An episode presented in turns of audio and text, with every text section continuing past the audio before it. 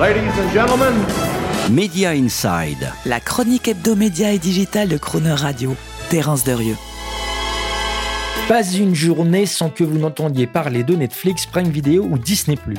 Mais au fait, qui a des nouvelles de Salto, ce service de streaming payant lancé en octobre 2020 dans un élan d'union sacrée et de résistance à Netflix par TF1, M6 et France Télévisions et dont vous voyez régulièrement les pubs sur leurs antennes?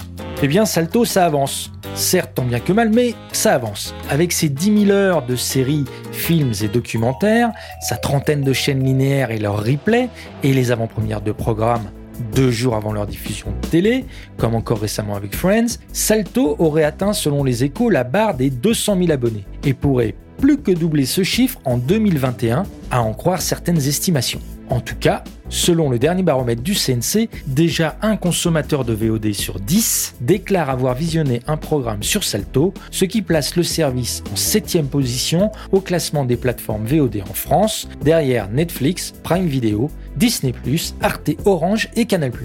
Une performance que Salto se doit de confirmer, alors que l'usage du streaming en France est sûrement en train de se réduire avec la fin du confinement, comme aux États-Unis, où selon Nielsen, il aurait baissé de presque 40% en un an.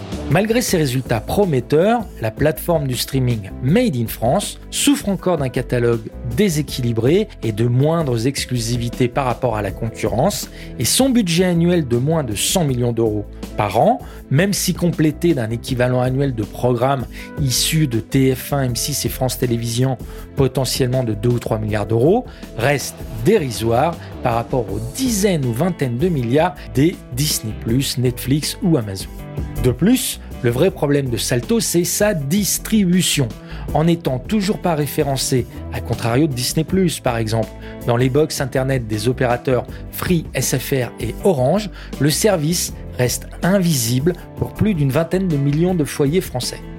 Un référencement chez tous les opérateurs est d'autant plus crucial pour augmenter significativement son nombre d'abonnés que les services concurrents américains n'hésitent pas à piquer à Salto les quelques places encore disponibles, comme vient de le réussir par exemple Disney ⁇ qui est désormais intégré dans les box SFR.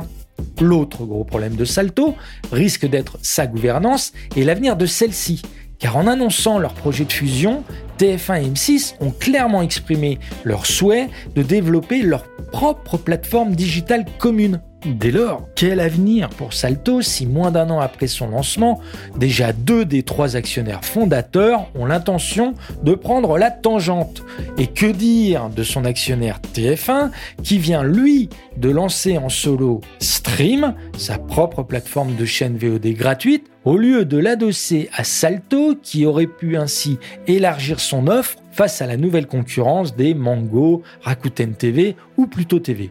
Bref, avec une distribution beaucoup trop limitée et une gouvernance très incertaine, Salto doit faire face à deux obstacles majeurs structurels au-delà de ses fragilités budgétaires et programmes. Des figures périlleuses à réussir en perspective donc, avec, qui dit Salto, l'obligation impérieuse de parvenir à retomber toujours sur ses pieds. Retrouvez Media Inside chaque mercredi à 7h45 et 19h45 et en podcast sur le chronoradio.fr.